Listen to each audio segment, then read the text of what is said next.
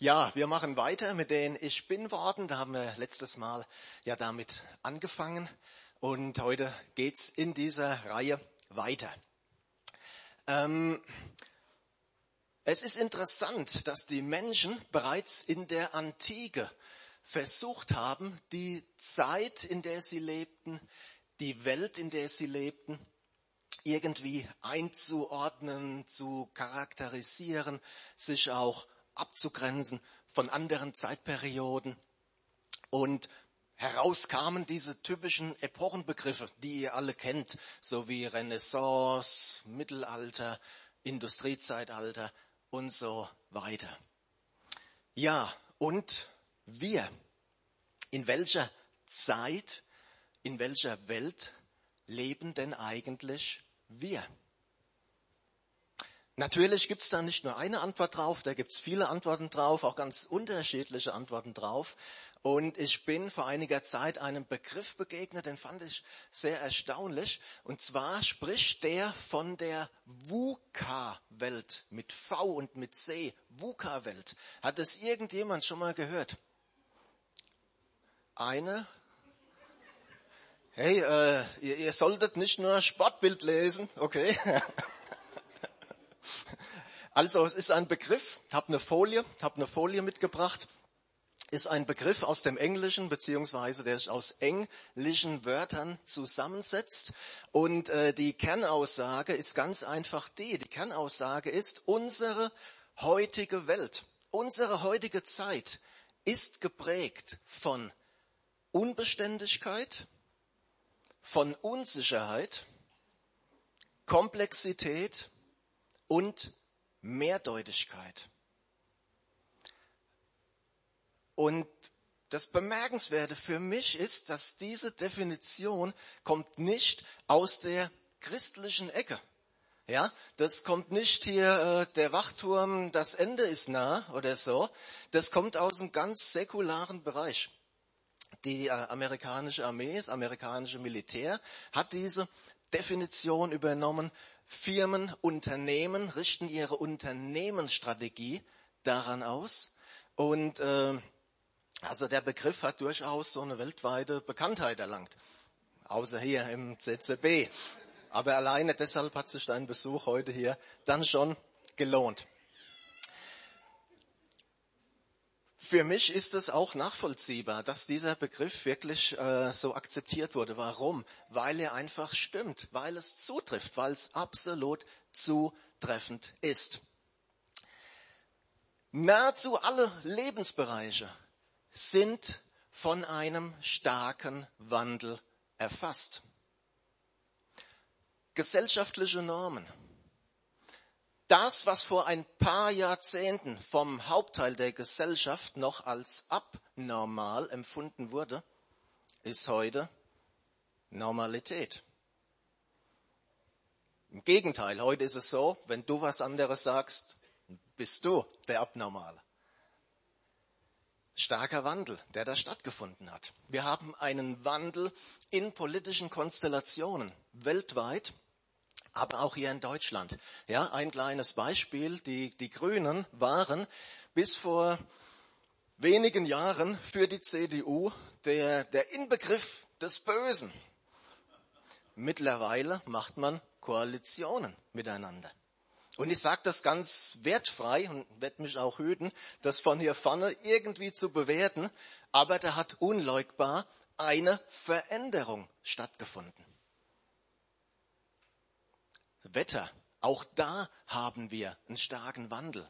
Ja, der Winter soll wieder, wieder der wärmste gewesen sein seit Beginn der Wetteraufzeichnungen.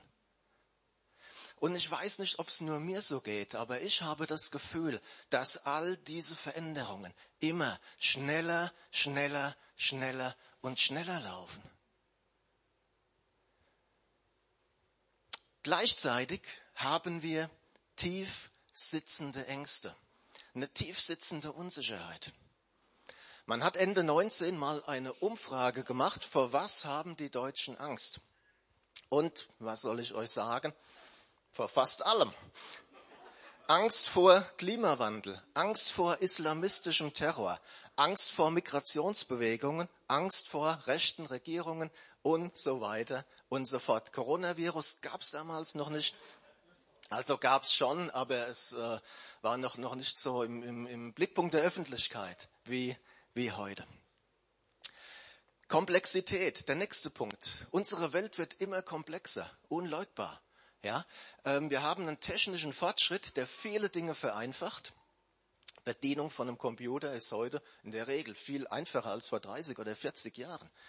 Gleichzeitig wird die dahinterliegende Technik immer komplexer und schwerer zu durchschauen.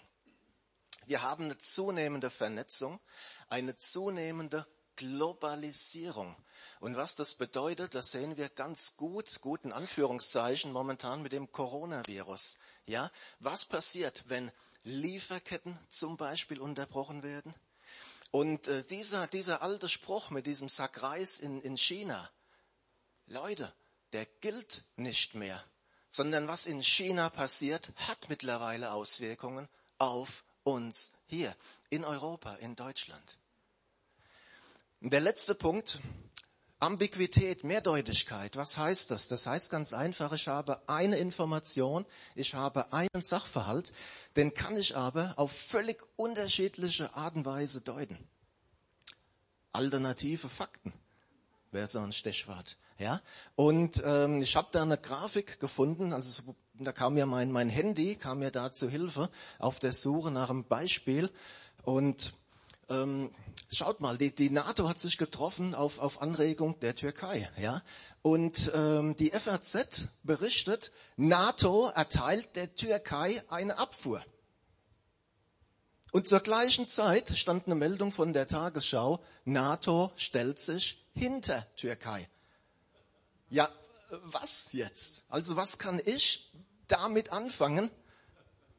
Gar nichts. Und genau das ist das Kennzeichen dieser Ambiguität, dieser Mehrdeutigkeit. Ein Kennzeichen unserer modernen Welt. Danke. Äh, wir können wieder zurück zur normalen Folie. All diese Punkte, all diese Punkte, die, die spielen natürlich zusammen, die hängen zusammen. Und Wisst ihr, im, im Ergebnis ergibt sich ein Gefühl, nämlich das Gefühl, ich habe das, was in dieser Welt passiert, nicht mehr unter Kontrolle. Ich habe mein Leben in dieser Welt nicht mehr richtig im Griff.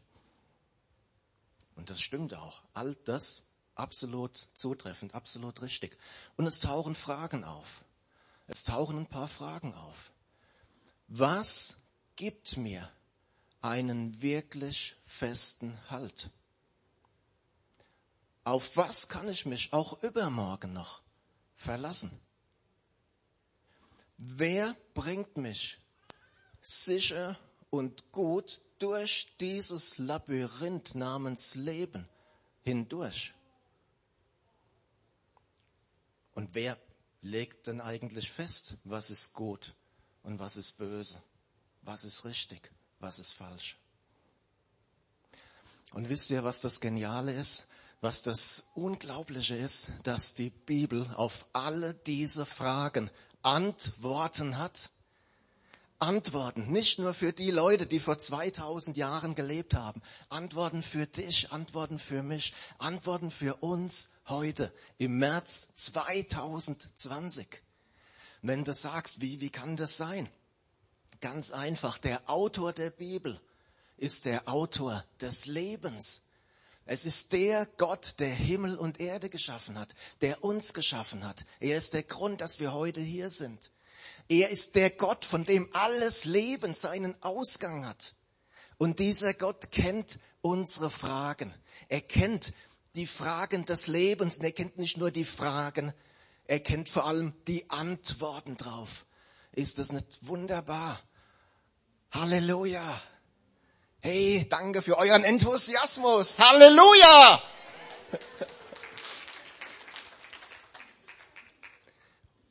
Und diese Antworten, das ist keine Theorie, das ist kein Geschwätz. Diese Antworten, die haben Kraft.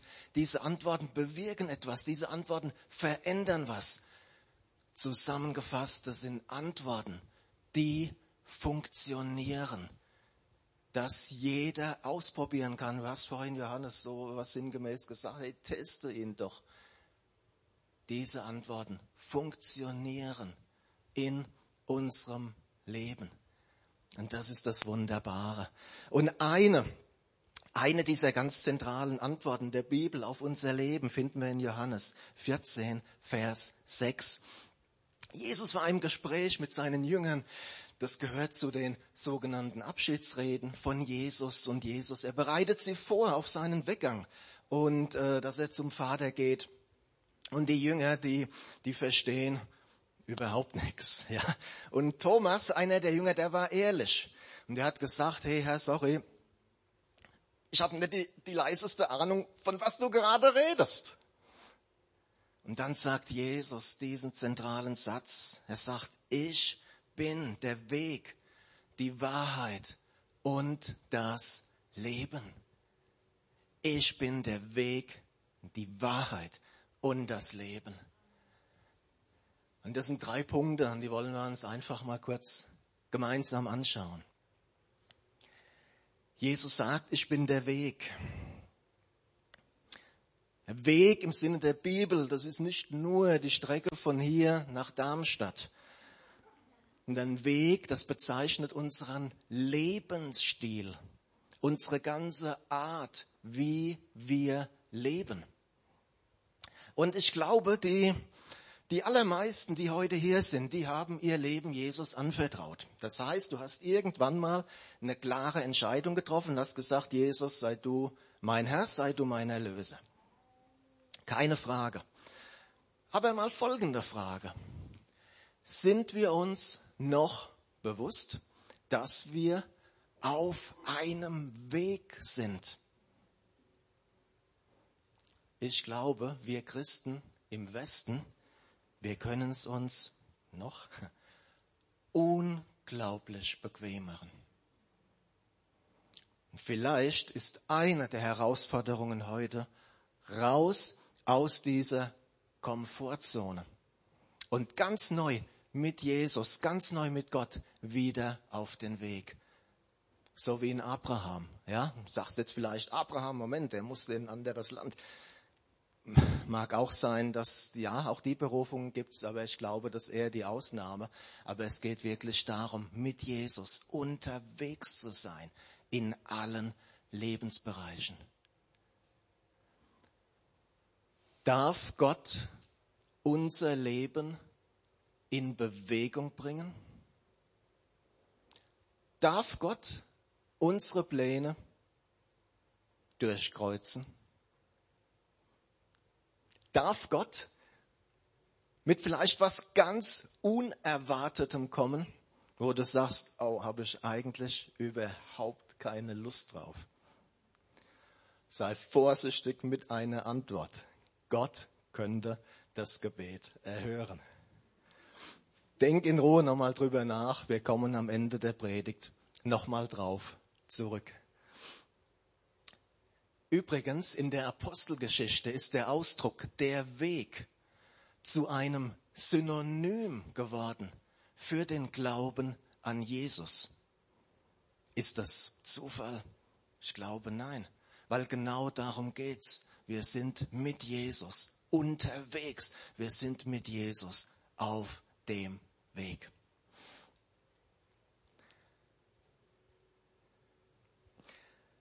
Ich bin die Wahrheit. Der nächste Punkt. Wahrheit im Hebräischen Emet. Das ist ganz eng verwandt mit dem Wort, das, das wir alle kennen. Amen. Ja, Amen. Emet. Beide verwandt.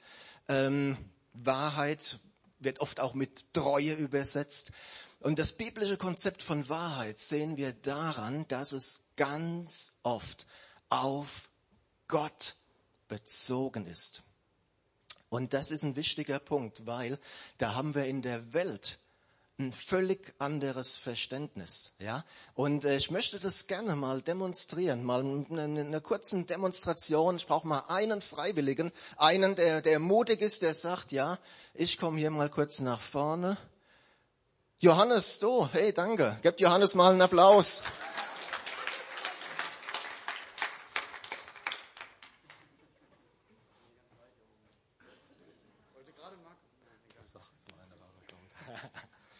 Ich habe hier ein Mäppchen, guck mal, mit so Donald Duck oder so. Und äh, ich sage, in diesem Mäppchen sind fünf Euro, sind fünf Euro Schein. Gleich. Ist diese Aussage wahr oder unwahr? Ist die richtig oder falsch? Was macht man jetzt im ganz im Normalfall? Was machst du?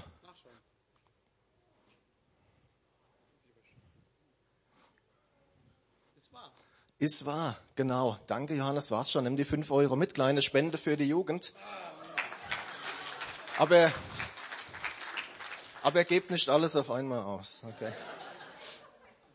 Was hat Johannes gemacht? Johannes hat das gemacht, was jeder von uns gemacht hätte. Da war eine Aussage, ja, eine These, wenn man es wissenschaftlich ausdrücken will, und Johannes hat das verifiziert also versucht zu beweisen, ist es richtig oder ist es falsch. Ja, und er hat das Mäppchen aufgemacht und siehe da, war richtig. Und diese Vorgehensweise ist natürlich in der Welt, versteht mich nicht falsch, in der Welt auch in der Regel vollkommen richtig und wichtig. Der Punkt ist, mit Gott funktioniert es ein klein wenig anders.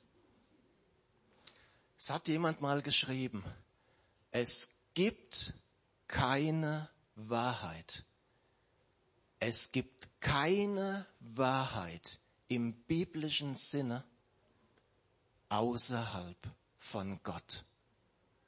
Und diesen Satz, ich sage nochmal, den finde ich so genial.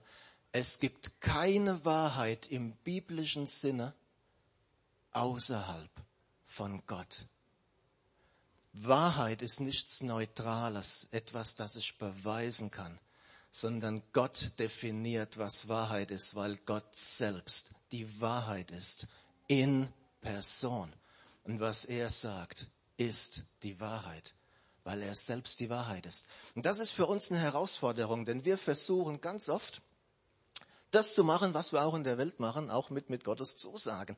Wir machen das Mäppchen auf ja, und versuchen das zu beweisen, so als wäre das etwas Neutrales und als könnte ich außerhalb von Gott da irgendwie äh, Klarheit bekommen. Und wirklich mal eine Frage, wo gibt es Punkte in unserem Leben, und ich rede da zu mir immer genauso, wo gibt es Punkte in unserem Leben, wo wir Gott ganz neu vertrauen müssen, ohne, was wir immer so gerne machen, das Mäppchen aufzumachen ja, sondern ihm einfach vertrauen müssen, weil er es gesagt hat, weil er Gott ist.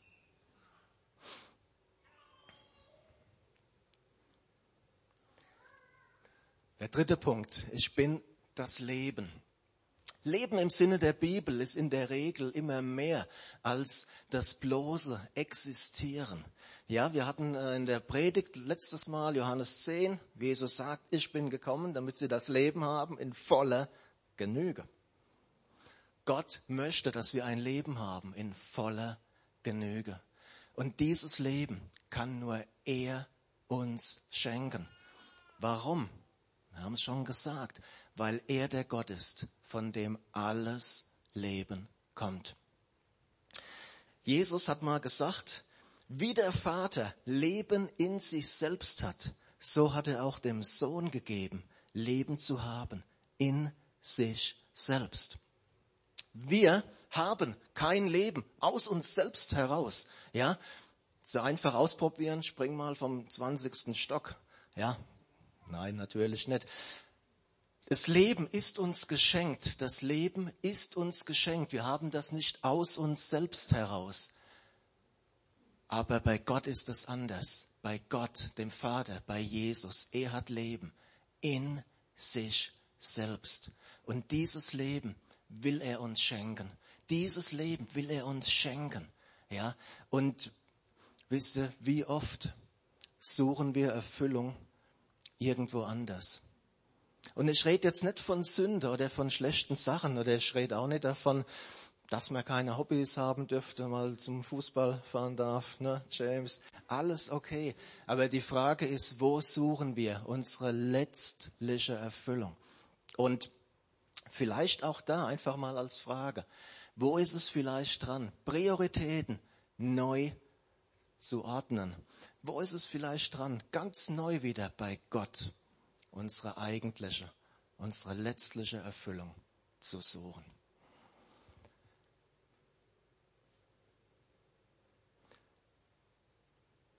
Der Vers geht noch weiter und auch diesen Satz will ich euch nicht vorenthalten. Der hört nämlich nicht an dieser Stelle auf.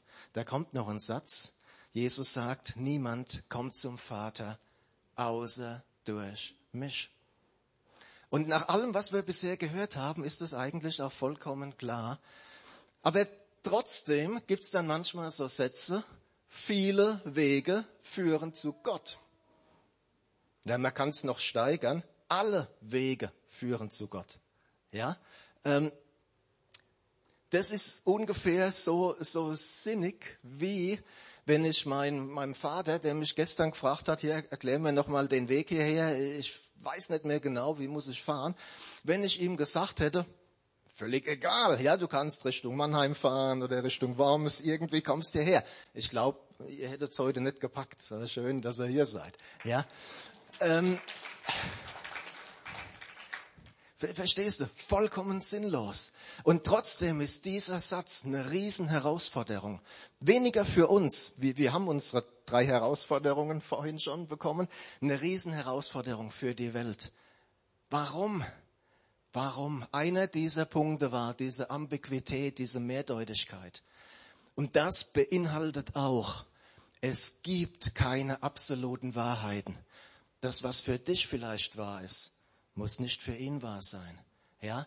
Und du kannst alles machen, was du tust, was du willst. Du darfst nur eins nicht machen. Du darfst etwas nicht als absolute Wahrheit verkündigen.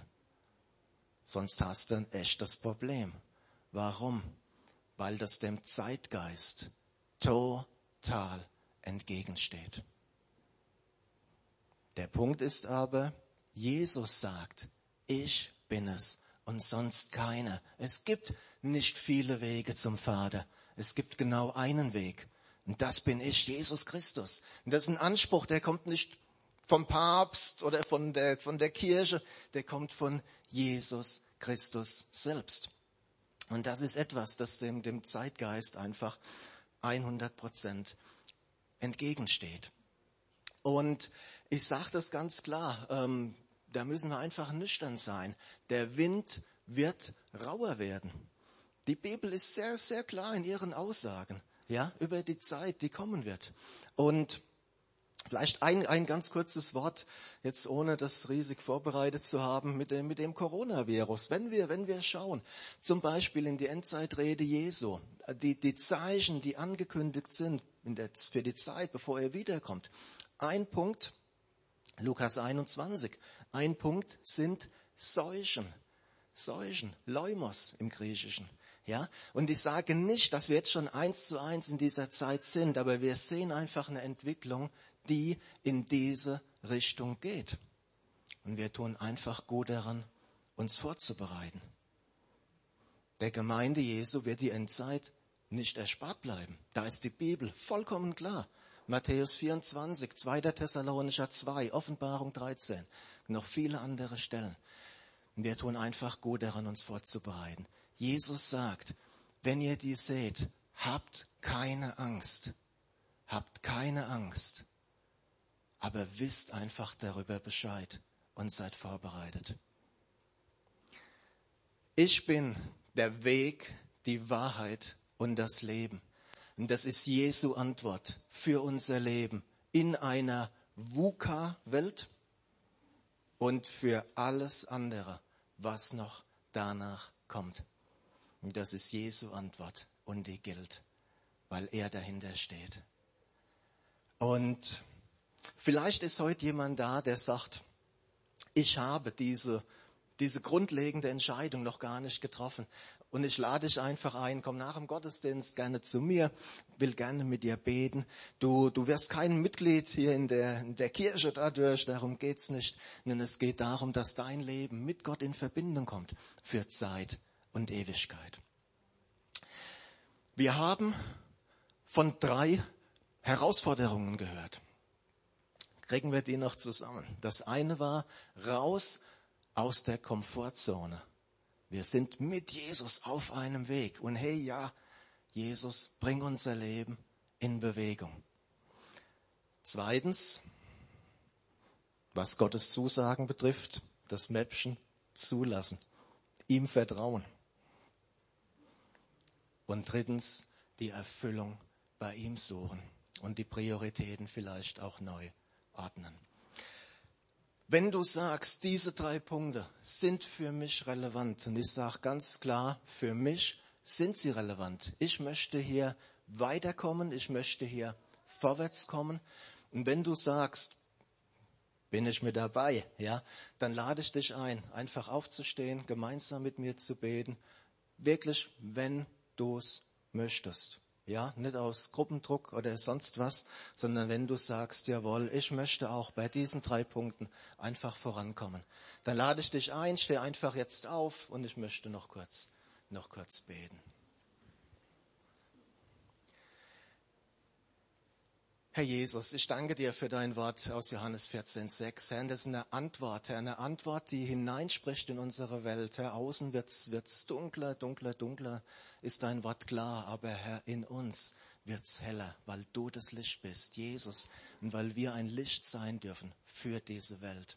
Herr, und du siehst jeden, der hier steht und der auch zum Ausdruck bringt, ja, Herr, bring mein Leben in Bewegung, auch mit, mit vielleicht unvorhergesehenen Sachen. Jesus, und wir geben dir die Erlaubnis, Pläne auch zu durchkreuzen und sie durch deine Pläne, durch bessere Pläne zu ersetzen.